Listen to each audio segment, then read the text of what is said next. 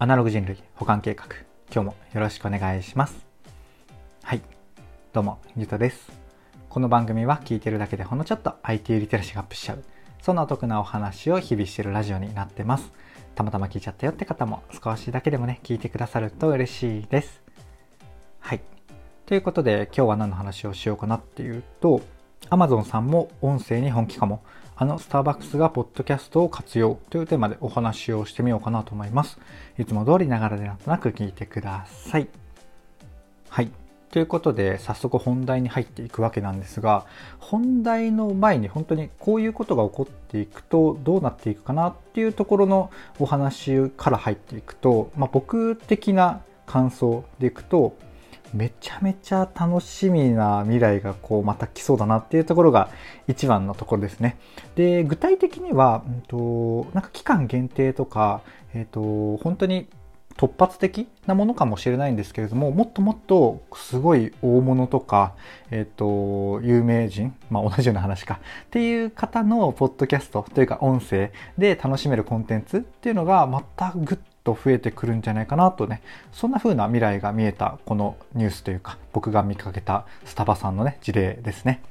はい。で、まあ、そ、ここからは僕の感想文というか、えっ、ー、と、なんでそう思ったかっていう具体的な体験談を、えっ、ー、と、さっきの話と交えながら話していくわけなんですが、僕がね、もう大好きなスタバさんに行ったわけですよ。いつも通り。もうほぼ毎日行ってるんじゃないかなっていうぐらい、あの、スタバにはね、お世話になってるんですが、えっと、ふとね、一つ広告というか、ポップっていうんですかね、卓上カレンダーみたいなポップ広告がよく店にあると思うんですが、それがね、たまたま目に入ったんですよね。で、それをよく見てみると、それ自体は何の広告かと言いますと、あの、缶コーヒー、スタバさんがなんかブラックの缶コーヒーの、えっ、ー、と、広告を出されていて、なんか Amazon 限定でまとめ買いできるみたいなものをやっててらっしゃるみたいなんですよね。で、そこの販売自体はもちろんスタバさんなるなんか SNS キャンペーンとか、いろいろこう、そつなつ、そくつ、めっちゃ買いましたね。そつなくこなすというか、まあ、しっかりやられてるなっていう、まあ、素敵なことやられてるなっていう感じだったんですが、よくよく見ると、あの、ポッドキャストも配信しますみたいな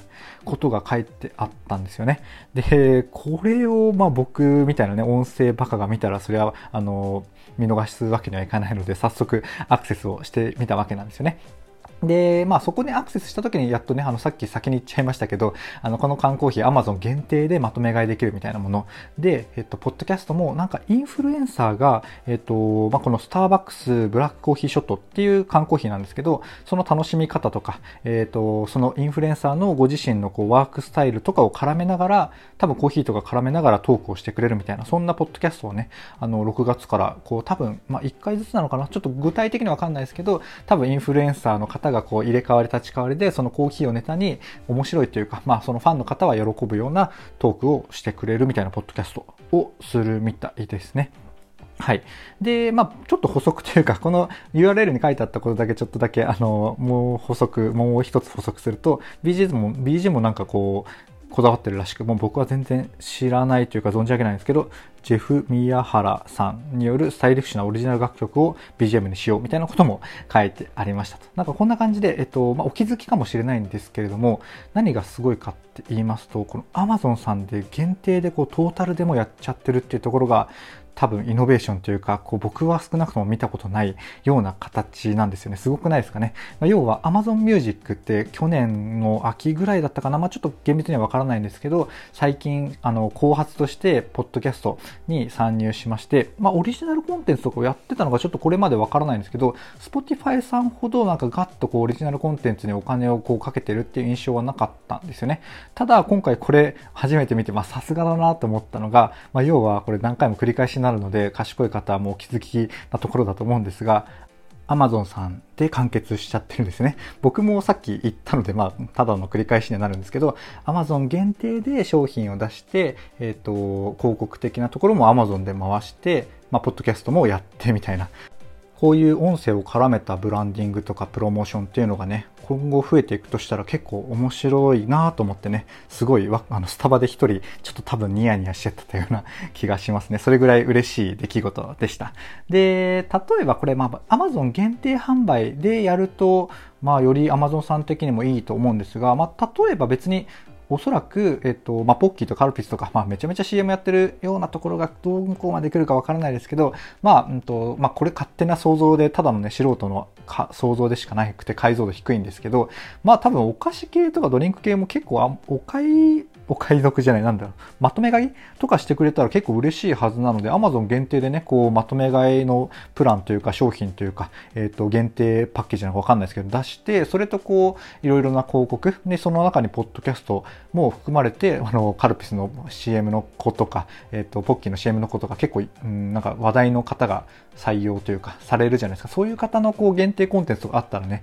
めちゃめちゃエンゲージメント高まるような気がするんですよね。どうですかね。まあ、これの感覚がまだまだこう、僕の配信を聞いてくださってくれるようなね、あの、音声フリークみたいな人しか刺さらないのか、まあ、こういうのがきっかけでね、より音声コンテンツにこう馴染みが出てくる人が増えたらね、僕としてもまあめちゃめちゃ嬉しいなというところだなと思ってね、あのめちゃめちゃこう楽しみなニュースがまた一つ Amazon さんからあったので、こうやってお話をしてみました。はい。あとは何ですかね。まあでも、えっと、まあ、Amazon さんがこう販路があるからこそこういう形でトータルのブランディングっていうところにやっていくと、やっぱりこうお金が回るんでね、より音声業界が、あの盛り上がりますし、多分 Amazon さんみたいな、えっと、この販路みたいなものがなくても似たような、まあ、こう、プロモーションにポッドキャストを使っていくとか、そういうところはね、どんどん増えていくと思うので、まあそうなったらね、僕ら、あの、聞く側から、僕も配信もしてますけど、聞く側からしたらですね、